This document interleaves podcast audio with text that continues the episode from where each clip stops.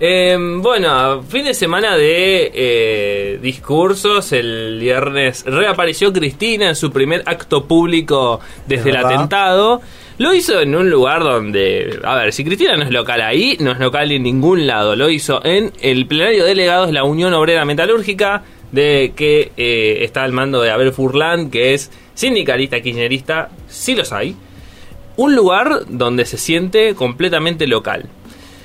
Un discurso donde más o menos sabíamos que, te- que- podíamos esperar de, de Cristina. Una Cristina que está en un rol complicado porque no, obviamente no puede jugar de opositora porque la vicepresidenta, creo que es difícil jugarla. Pero donde sí marca muchísimo hitos de su gobierno y también el hecho de... em, de que hay falencias dentro del gobierno, en especial por algo en lo que sí acuerdo con Sergio Massa, que son los márgenes de ganancia de las empresas, ¿no? Eh, es eso más que nada el discurso de, de Cristina, donde se habla de eh, la, el 50-50, el famoso 50-50, que es la participación tanto de los trabajadores como del capital, de los empresarios, que durante su gobierno se alcanzó a llegar más o menos a que sea equilibrado, hoy estamos bastante lejos de esa situación. Eh, también habló de impuesto a las ganancias y, y bueno, más que nada esas, esas cuestiones eh, importantes, ¿no? Obviamente remarca, eh, dijo por primera vez de que ella no sabía de que le habían apuntado a, a la cabeza, de que, de que había sido eh, de esta manera. Pero Eh, el video es muy claro, ¿no? Es, es- no, te das Claro. cuenta que no. Claro, que es- ella no percibe eso. ¿no? Claro, Pa- pasa de que en este país las cosas obvias hay que dejarlas claras también. Sí, por las ¿no? dudas. Por las dudas. Em, así que es esto, ¿no? El discurso de Cristina es sintomático en el sentido de muestra la división que hay al, al interior de la de, del ámbito sindical. A ver, el ámbito sindical eh, vi- vive dividido, pero tenemos dos posturas, ¿no? La postura que digamos es la que encabeza Abel, Abel eh, no es que encabeza, pero que está en una de las cabezas que es Abel Furlan, el titular de la UOM, es un sindicalismo muchísimo más cercano a Cristina. Los trabajadores del plenario pedían Cristina presidenta, Cristina obviamente eh, y creo que nunca lo van, nunca se, nunca vamos a, a estar a- a, eh, digamos, nunca vamos a aprender porque todos esperan, y bueno, ¿qué hará Cristina? Hermano, a ver, la- hace casi cuatro años la mujer estuvo haciendo, haciendo el Jorge Misterio durante casi un año para que después nos tire un video un sábado a la mañana diciendo de que Alberto era el candidato. O sea, Me va a acuerdo ese día. Va a ser Mm, así, sí, va a ser sí. así, o sea, va los va, nos va a sorprender un día diciendo voy a ser candidata a X, ¿no? Es Bueno, eso. pero hay, hay un elemento que no había en, en ese tiempo, una gorra que anda circulando por todos lados. Con Que llegó a Brasil. Llegó a Brasil. Que Que llegó- Lula se la puso sin darse cuenta, ¿no? Probablemente. ¿No? Y parece. fue el motivo por el cual eh, Pato Burrich eh, no lo saludó ni lo felicitó por la elección a Lula. Claro. Ya vamos a dar un pequeño capítulo a, a Juntos por el Cambio porque son un montón de cosas. El presidente habló esta mañana en Futurock. Eh, donde, eh, digamos, si ya teníamos la interna de Juntos por el Cambio, que es una interna que ahora me voy a meter un ratito ahí, eh, se cruzó con Máximo Kirchner, porque Alberto eh, tiene esa costumbre, y dijo en declaraciones radiales, cuando un compañero habla mal de otro compañero, deja de ser peronista. Mirá. ¿no? Eh, el tronco fue para allá el titular del PJ bonaerense.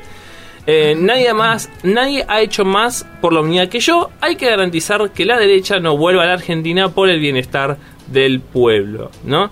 Eh, a pesar de la pandemia y de la guerra, la Arge- Ar- Argentina creció en los últimos tres años. Hay que corregir la distribución del ingreso porque Macri dejó los ingresos muy devaluados. Y acá habla directamente de Máximo. Es muy respetable, acá nadie sobra, de ninguna manera le estoy contestando. Toda opinión es respetable y si no hago lo mismo que otros compañeros, ¿no? Bueno, lo mismo de siempre, que no, nunca quiso construir el albertismo y respaldó la idea de las PASO, que recordemos que el kirchnerismo está presionando junto con Sergio Massa para derogarlas, suspenderlas, elija, eh, no hacerlas obligatorias, eh, elija su propia aventura. Algunos, al- algunos gobernadores ya están eligiendo reinstaurando la ley de lemas. En San Juan y en San Luis reinstauraron la ley de lemas. Que para los que somos chicos, porque no- muchos no conocemos qué es la ley de lemas, es eh, esa ley que hace que todos los lemas, todos los las etiquetas, vamos a decir, que corresponden al mismo partido, sumen. ¿no? O sea, el PJ tiene tres etiquetas. La UCR, junto por el cambio, el nombre que quieran, tiene tres etiquetas. Si las etiquetas de- del peronismo suman más que las etiquetas de Junto por el Cambio, ganó. No importa si el más votado, si el más votado en líneas generales es el es uno del otro partido. Así, ¿no? Eso eso se llama buscar retener poder. Y sí. Eh, Juntos por el Cambio es un, una- un internismo tremendo. Si no fuese de que el gobierno a veces hace las cosas como para que, como diciendo, hola, acá estamos, también nosotros nos peleamos, no estaríamos hablando de eso. Patricia Bullrich diciéndole en una reunión a Felipe Miguel, el, el jefe de gabinete porteño, que si vuelve a cruzarla por televisión le va a romper la cara, no me parece una expresión muy, muy tranquila. Además es gracioso porque en el video se puede ver a Felipe Miguel abrazándola como no entendiendo la situación o intentando eh, calmarla y era inevitable. ¿Qué, qué le habrá dicho, no? Ahí en. Vaya uno a saber, pero bueno, le dijo que le iba a romper la cara. Pasa también de que se están empezando a, a mover las fichas. A ver, Macri está jugando el mismo juego que Cristina. Va, está jugando Jorge Misterio. No sabemos qué va a hacer y probablemente como Cristina al final, casi el filo del cierre de la, de la fecha para las alianzas, vamos a saber qué va a hacer, ¿no? Eh, ahora, ¿quién es el candidato del PRO? Esa, es- esa ya es una pregunta casi filosófica, porque no sabemos, casi, es casi retórica. Parece que Macri se está empezando a inclinar por Patricia Bullrich, Horacio Rodríguez Larreta eh, queda ahí como es mi derecho natural, ¿no? Porque Larreta, Larreta exige su derecho Y sí. eh, de ser candidato. ¿Tiene con qué? Para hacer lo mismo que Macri, quizás, ¿no? Primero pasar por la ciudad de Buenos Aires y luego ir por la, por la nación. Pero bueno, siempre fue cediendo lugar eh, Horacio, ¿no? En otros. ¿Y por qué él no? Claro, exactamente. Aparte creo, perdón, en, Sí.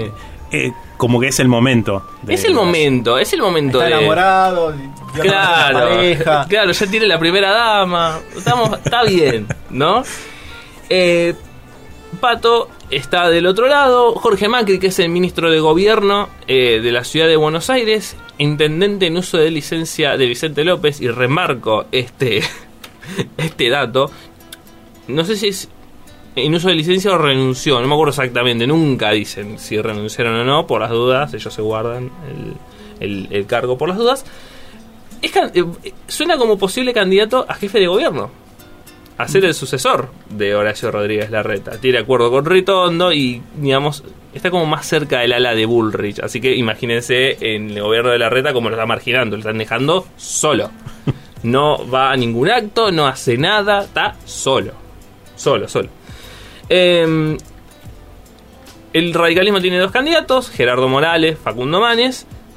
Y en la ciudad hay otro problema, porque parecería que el heredero, entre comillas, el, el, el delfín de la reta, es Lustó. Hay un problema ahí. Lustó es radical. Imagínense en el PRO que el, el problema que surge al decir están entregando la ciudad a la Unión Cívica Radical. Pero bueno, ¿de qué la juega también el radicalismo, no? Pues siempre está ahí a la sombra de. La otra, hace poquitos días, de mm, Alfonsín. eh, Ricardo Alfonsín estuvo en una entrevista de- con Busaniche en Radio Nacional. Mm, Y donde expresaba que la UCR tenía que replantearse realmente qué papel le juega, eh, le toca jugar en la coalición de, de Juntos por el Cambio. Si realmente no van a tener ningún tipo de poder ni, ni, ni importancia, bueno, se tendrían que abrir. En las últimas elecciones se tuvieron mucho voto positivo, así que. Claro, pasa que el radicalismo está jugando, eh, se- eh, es consciente de que tiene con qué, ¿no? Tiene dos candidatos que, digamos, a ver, Manes y Morales no son candidatos que despierten amor, pero son candidatos al fin, ¿no? Eh, y sabe de que tiene peso. Y que tiene armado y que el PRO, eh, su éxito en el país es por el armado de la Unión Cívica Radical, no el PRO. Si tiene que ir solo, se le complica muchísimo. Tal cual, hay dos cuestiones que la UCR prestó o facilitó toda la estructura nacional que tenía la Unión Cívica Radical y que el PRO en la, solamente lo tenía en la ciudad de Buenos Aires. Y recién le nombrabas al neurocientífico Facundo Manes, que quizás lo que tiene de diferente que no es un tipo que venga de la política. Y eso eh, atrae a mucha gente. Exactamente. Eh, así que, otro capítulo. O sea, las dos coaliciones se están peleando. Una para ver cómo se sostiene. Y la otra se está peleando para ver quién se sienta el 10 de diciembre del año que viene. Y con esto cierro. Córdoba, un mundo aparte. Juan Schiaretti dejó claro que va a ser candidato a presidente. Porque ya- él ya no puede optar a la reelección en Córdoba. Y su candidato, que probablemente sea el próximo gobernador de Córdoba, si todo va bien, es Martín Yarlora, que es el intendente de Córdoba. Así que ya tenemos candidato a la, a la gobernación de Córdoba. Ya sabemos quién va a ser el heredero. ¿Se acuerdan que era de la Sota Scaretti? Sí. Que cambiaban, de- cambiaban de lugar a cada rato durante casi 25 años. Fallecido de la Sota, esto ya no se puede dar. Entonces será Yarlora el candidato a la gobernación y Schiaretti que va ahí como candidato a, a la presidencia. Así que veremos qué pasa. Esto es como un panorama muy amplio. Sí, igual, eh, mis queridos compañeros, estamos olvidando a alguien, ¿eh? A ver, Estamos hablando de Carrió. ¿Qué pasa con Carrió? Es verdad, declaró- ¿eh? Elisa Carrió declaró que si no hay orden dentro de Juntos por el Cambio, ya se candidata. Venga, en medio del quilombo se nota. Y además se sumó por otros. di- Dijo que era la más capacitada para ese puesto. Bueno, eh, hay de todo, qué lindo, qué, qué linda ensalada. Recordemos que Lilita Carrió en su eh, juventud fue Sí. eh, reina de la, be- de la belleza o Miss Chaco. Ah, Ah, datazo, 28. 20. Datazo, datazo. Quizás tiene que ver con esa preparación que ella hice para ser presidenta.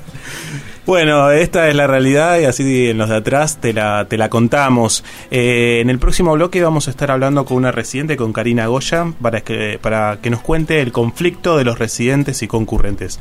Pero esto es promesa para el próximo bloque. Dale.